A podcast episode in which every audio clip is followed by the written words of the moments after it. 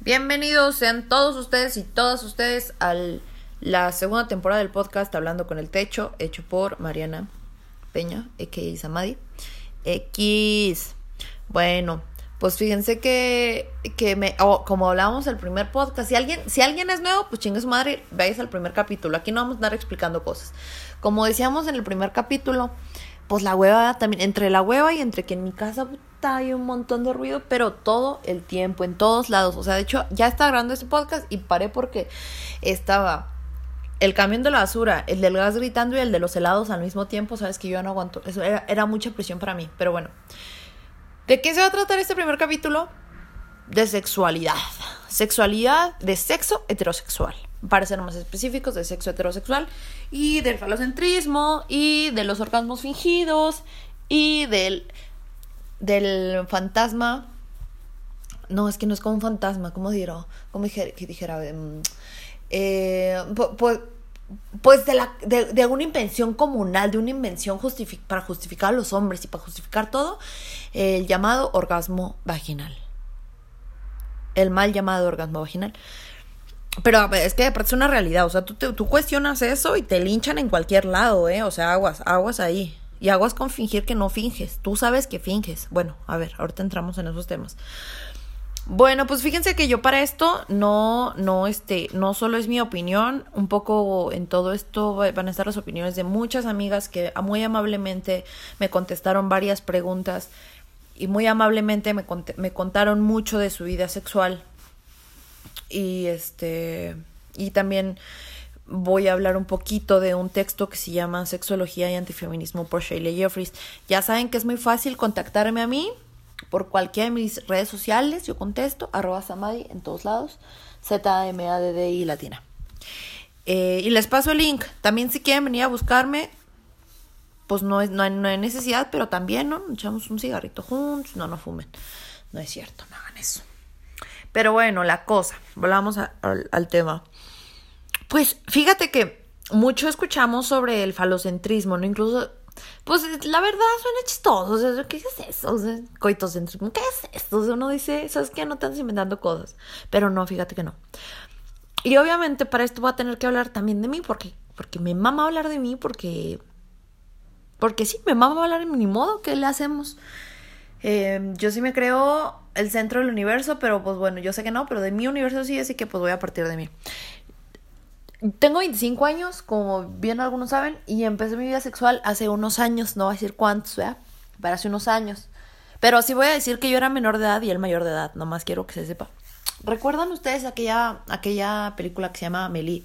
Esa escena donde ella está por primera vez teniendo relaciones con un hombre y solo está viendo el techo y saltando, como moviéndose, el movimiento natural. Y ella dice como, qué absurdo me parece el sexo, ¿no? O sea, si lo estoy probando y... Pues la viva imagen de cómo fue mi primera vez, sinceramente. Yo no le agarré mucho, o sea, no le agarré la onda, no dije por, ¿no? O sea, por esto la gente se, se emputa, se emperra, hacen cosas, se matan, se humillan por esto. Yo no, yo sinceramente no le agarré sentido. Y les voy a decir por qué. Pues porque no lo tenía. y obviamente mucho tiempo pensé que estaba mal. Y obviamente mucho tiempo también conocí a muchas amigas que decían que no podían tener orgasmos. Y que era muy difícil tener orgasmos. Y ahora sigue siendo una creencia particular.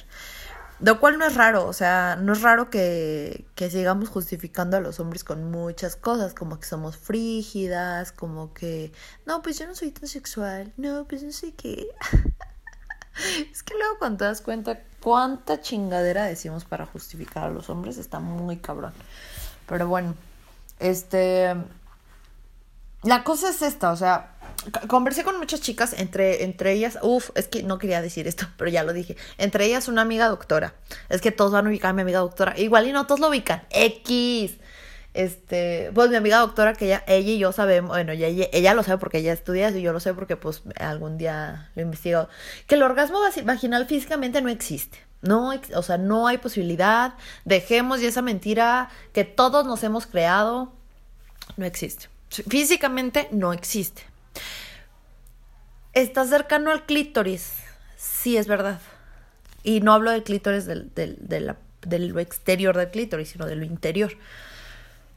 Entonces, puede, puede haber un clímax que tendrá que ver un poco más con el contexto, con la excitación, con, con otras cosas, y que te puedes tener un clímax, pero un orgasmo, híjole, terrenos peligrosos, amigas, ¿eh? Terrenos peligrosos. Eh, dentro de todas estas, estas cosas que, que conversaba con mis amigas, que gracias a Dios fueron muchas y, y también yo creo que fui muy acertada al, al, pedirles que me respondieran con total libertad. Y sí me aventé unos 16 minutos este, eh, de una amiga que me mandó así, no te hago de 16 minutos, vale verga, ¿Te, ¿me vas a escuchar? Y yo, a huevo que sí, amiga, me senté a escucharla. Muy interesante porque, pues un poco, la mayoría sí coincidía, sí coincidían en esto, ¿no? O sea, en que está cabrón que nosotras no tengamos una satisfacción del 100% con tu pareja. Cuando se sabe que una relación sexual termina casi siempre por lo regular. Cuando el hombre eyacula, ¿no? Y está cabrón porque las mujeres, una no siempre termina, ¿no? O sea, y eso, eso, eso también fue una queja de, de todas nosotras, una queja, pues sí, queja, ¿no? Otra es, es que, es que de verdad, o sea, nos, nos metemos muy cabrón en que hasta ese momento es cuando se termina una relación sexual. Si disfrutaste en el proceso algo, chingón, si no, ni modo, mija. Pero ¿sabes qué es la cosa? ¿Por qué? O sea, ¿por qué? Sin, ah, bueno, o sea, no quiere decir que nosotras no sintamos placer. O sea, es decir, mi hija, nuestro clítoris, regalo bendito de Dios que nos dio, como para que esté ahí nomás siendo desaprovechado y mal usado y lastimado por alguien más, no. Recomendación personal, tóquense un montón, tóquense un montón. De muchas formas, en muchas circunstancias, en muchos lugares. Me refiero al baño, en la cocina, en la cama, en el buró, donde, de día, de noche, en la tarde, donde sea, pero conócete un montón. Porque sinceramente, o sea, nuestra educación sexual es el porno. O sea, de la mayoría. De la mayoría. Y si no es el porno, es la sexología que empezaré aquí. Es muy. Es muy cabrona. O sea, es muy patriarcal. Es muy fijadita, fijadita la mirada hacia el placer masculino, no hacia el femenino. Ojo ahí. Entonces, una manera de contrarrestar todo pues, es conociéndonos y tocándonos. Entonces, bueno, partiendo de ahí, si nosotras podemos tener un montón de placer con nuestra cuerpo hermosa, solitas, igual y con una pareja, no sé, no digo que no. Y tu pareja igual puede tener, pero ¿por qué priorizamos el coito? Es decir, ¿por qué incluso lo creemos obligatorio y sagrado e incuestionable? El coito entiéndase tal cual penetración pene vaginal. Tal cual, eso es. ¿Por qué? ¿Por qué nos aferramos tanto a eso? A ver, veamos las ventajas que tiene para las mujeres. Ajá, exactamente, no hay. No hay ninguna sola ventaja. O sea, ¿cuál es? Te puedes embarazar, eh, puedes eh, tener enfermedades, suele irritar, sueles tener problemas después, y aparte de todo, te tienes que tragar la idea de que sí te gusta. O sea, eso que te encanta, que, que lo amas. Y yo no digo que no haya gente o, mujeres a las cuales no les agrade, porque pues sí, pero esta es una idea que nos hemos comprado muy cañón. Porque, o sea, en sí, en sí, no tiene sentido. O sea, piénsenlo, amigas, no tiene sentido más que solo, o sea, más que para la reproducción humana y, el placer masculino. Pero fuera de ahí, no tiene el menor sentido para una mujer claro, ¿no? Complacer a tu pareja. Uf, tema interesantísimo. Bueno, esto de que, de que, por ejemplo, el coito sea algo, algo muy sagrado y ta, ta, ta, tiene, pues claro que tiene mucho tiempo. Bueno, no sé si recuerdan que hablamos de, no nosotros, sino la gente, habla de, de revoluciones sexuales. Pues fíjate que estas revoluciones sexuales tienen mucho que ver con cómo se nos plantea el sexo y cómo teníamos que ser nosotras, ¿no? Eh, justo, justo hay un montón de, de um, sexólogos que promovían el sadomasoquismo y que son como pro sexo, pero en este sentido del sadomasoquismo, de prosexo para quién, para los hombres, y que hablaban mucho como de la sumisión, ¿no? De la sumisión, incluso de la frigidez, pero está cañón, o sea, está, está muy cañón. Por ejemplo, este, este baboso de, se llama Howlock Elgis, a.k.a. el imbécil, él sí hablaba de, de, o sea, daba como instructivos, ¿no? Un poquito de cómo se, cómo se tiene que que tú te tienes que entregar como mujer porque a la vez te estás entregando no solo a los hombres, sino a la naturaleza. Y ahí está tu servicio como mujer, que el placer y el dolor están vinculados, pero eh, cañón, entonces que va a doler, pero el placer es que le va, le va a ayudar a él. ¿Sabes cómo? Bueno, el güey resulta, y esto yo no estoy para contarlo, no esto es para saberlo, pero el güey tenía una fetiche que se llama urolagnia, que va de ver orinar a las mujeres, o lo que él creía que son las mujeres. Ay, eso, eso está, eso está muy raro. Pero el güey, el güey en realidad nunca tuvo relaciones, lo cual también está muy raro. Esto, esto tiene 1920 más o menos te hablo. O sea, de que se, se, él hablaba como de esto, ¿no? De cómo teníamos que ser las mujeres entregadas, etc, etc. Eh, después, también por eso, por eso, por esos, por esos años, en los 20, también se habló de la frigidez femenina, ¿no? Y porque claro que las mujeres antes no tenían esta cosa libertaria que nosotras tenemos súper metida de complacer al hombre. porque Pues antes eran más mochas que ahorita. Bueno, se supone que éramos más mochas, se supone. Ahorita estamos, ahorita miren amigas, yo sinceramente creo que estamos subordinadas al pensamiento del deseo masculino, pero de una manera que se nos hace ver libertario el pedo, o sea, se nos hace sentir que es nuestra elección totalmente, ¿no? Algo así, algo así siento. Entonces, este, Ajá, no, y entonces tenemos como mucho esta idea que, bueno, por ejemplo, la segunda revolución sexual en los 60 ya es donde se invitaba, o sea, si de los, si de los 20 a los 60 se invitaba a la mujer a hacer sumisa, pero no tanto, o sea, hacer sumisa, pero no disfrutarlo tanto, porque acuérdense que el dolor y placer, acuérdense eso. Y en 1960 ya era una cosa más de que, de que ahora sí, ahora sí, mija, entrégatelo, y como con el porno también, que fue como que tuvo mucho que ver, ahora te la vas a tragar entera y erecta y te va a, y te va a gustar todavía, culera. O sea, no solamente hacer eso, también te va a gustar. A la ver, qué fuerte, qué fuerte. Y entonces, bueno, antesito, antesito, en torno de los 20 en la frigidez. ¿Por qué no se sean frígidas? ¿Sabes cuál, ¿Sabes cuál era el porcentaje que se calculaba de mujeres frígidas? Entre el 40 y el 100% de mujeres que son frígidas. Tú me vas a decir si eso es verdad o no. Pero ¿qué es ser frígida? Claro.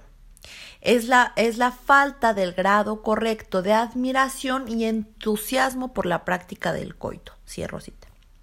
O también puede ser la hostilidad hacia el esposo. ¿Y qué causaba la frigidez? La frigidez estaba causada por varias cosas. Una, la masturbación. Interesante.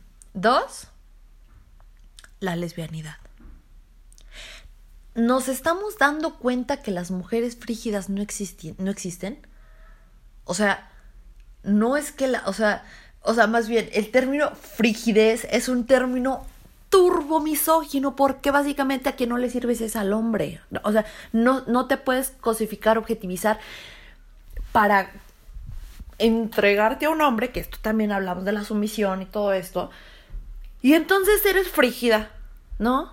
¿Y, y cuánto se calcula? De 40 al 100% de mujeres. Entonces, todas estas cosas que hemos tenido, que con el, con el, con el tiempo han cambiado, este,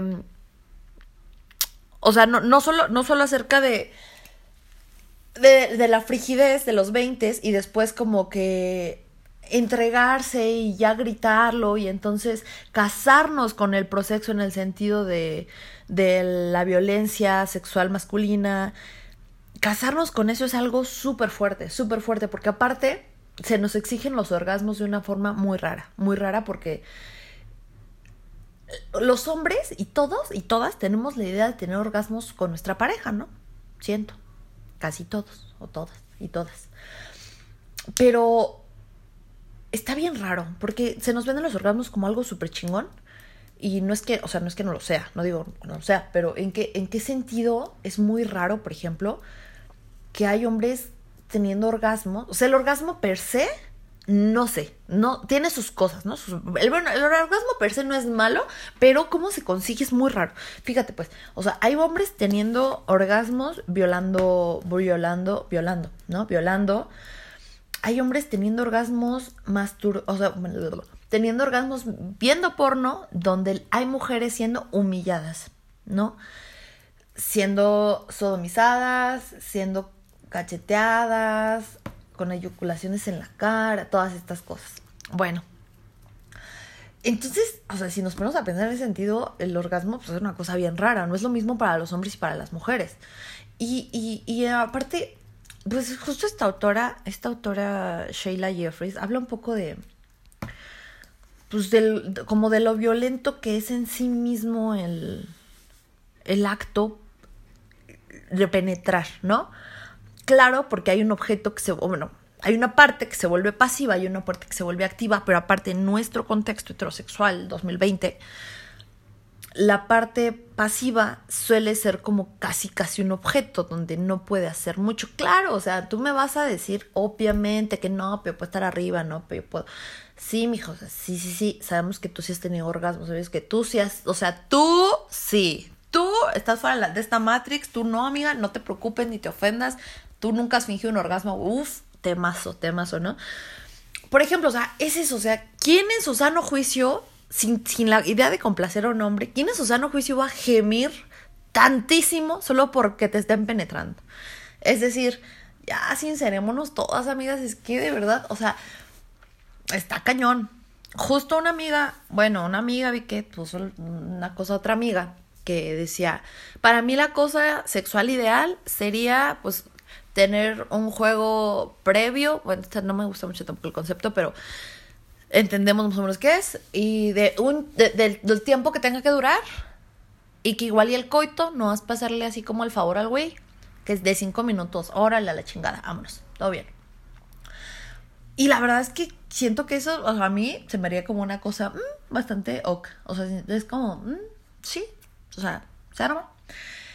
Y está, bueno, está está súper interesante, como que, como que esas cosas creo siento que todos en general las, traemos ya como ya súper mentalizadas, súper metidas en el inconsciente de que así tienen que hacer, así tenemos que jugar y, y nos encontramos con un montón de cosas monótonas en nuestras parejas, pero ¿qué hacemos? ¿Qué hacemos con eso, no?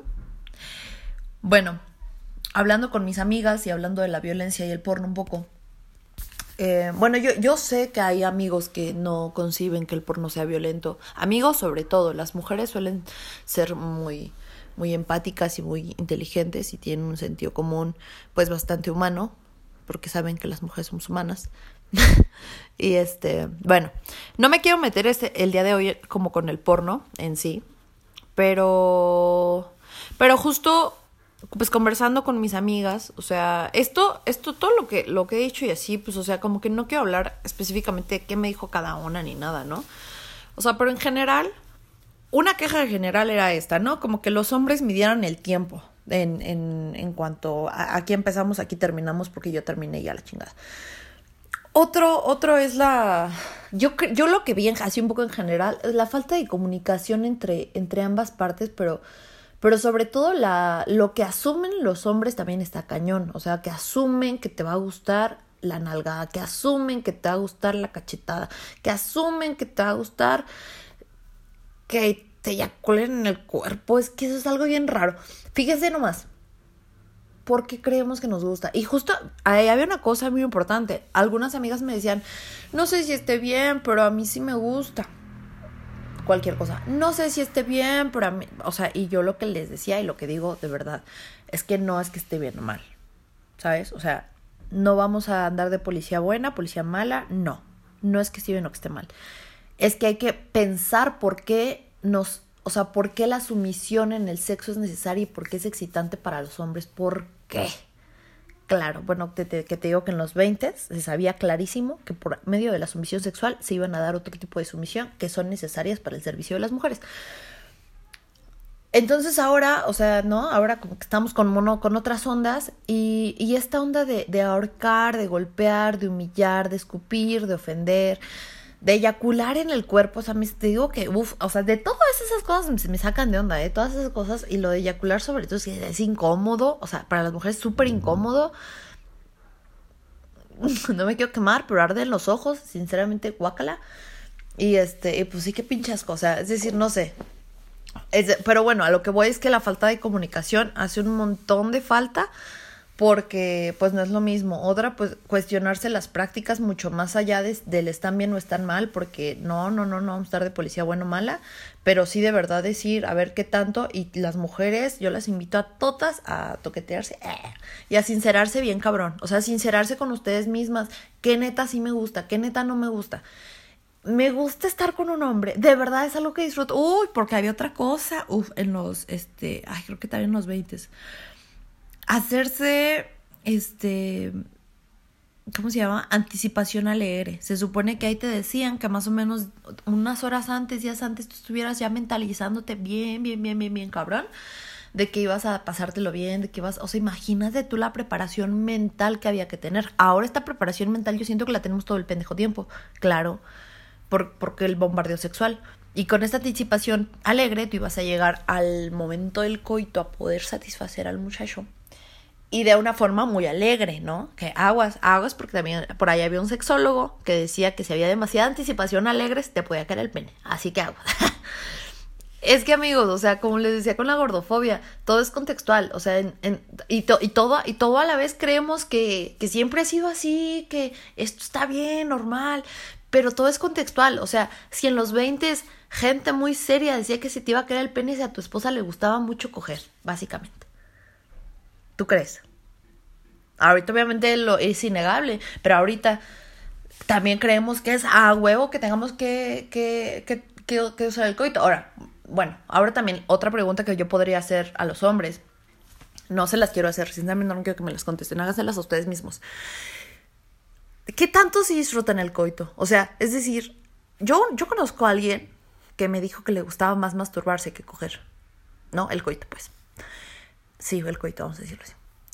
Y, y conozco a, más personas que también prefieren eh, el sexo oral a el coito, a hombres, hablo de hombres. Entonces, ¿qué tanto seguimos forzándonos todos como sociedad a seguir el coito como un... O sea, hasta que si no hubo coito, no cogiste. ¿Cuántas veces? No, no cogí con él, nomás se la chupé. ¿Cuántas veces no escuchamos de nuestros amigos o amigas? No, no, no, no cogimos nomás, le metí los dedos. Ahí va.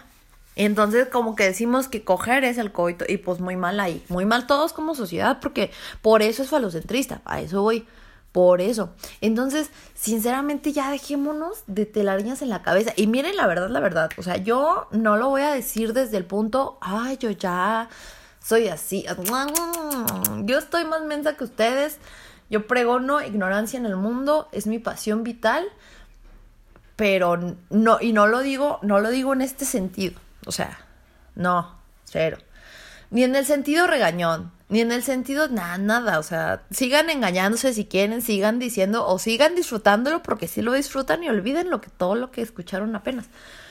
Yo nada, o sea, les invito un montón a, a cuestionarse esas cosas. Amigos, dejen de ver porno, por favor, eso sí es muy dañino. Este, y dejen de violentar las, las, este, las experiencias sexuales. O sea, piénsenlo, piensen, y también amigas, ¿por qué les gusta que les eyaculen en la cara? No esté mal, no está mal. Pero ¿por qué? ¿Por qué? Igual y cuando te lo preguntas dices, verga, sí, no, no me gusta. Fue algo que aprendí. Y hombres, pues, no cojan con mujeres borrachas nunca jamás en la vida. Mal ahí. Muy mal, muy mal ahí. Em, no, no sé, o sea, ya no tengo más consejo que dar. Eh, creo que me quedé con ganas de decir algunas, algunas que otras cosas, pero pues ya, ya prometí que iba a ser el, el podcast más, más cortito. Espero que este sea menos de 25 minutos. Y pues bueno, esta temporada se viene, se viene más, más chila, bueno, más este, intensa. Te digo que probablemente ya me deja de hablar mucha gente después de este, de estos podcasts. Está bien, pero acuérdense, amigas, o sea, el punto es siempre reflexionar, pensar, olvidarte lo que pensaste la semana pasada y volver a pensarlo y así a la chingada. Vamos a darle todas. De veras, o sea, de veras, de veras, ya. Hay que quitarnos la pinche telaraña en la cabeza, todos y todas, con todo lo que creemos y que creemos que es inamovible. A la verga. Esta vida se hizo para que esté a nuestro antojo, no nosotros a antojo de la vida. Cámara, adiós.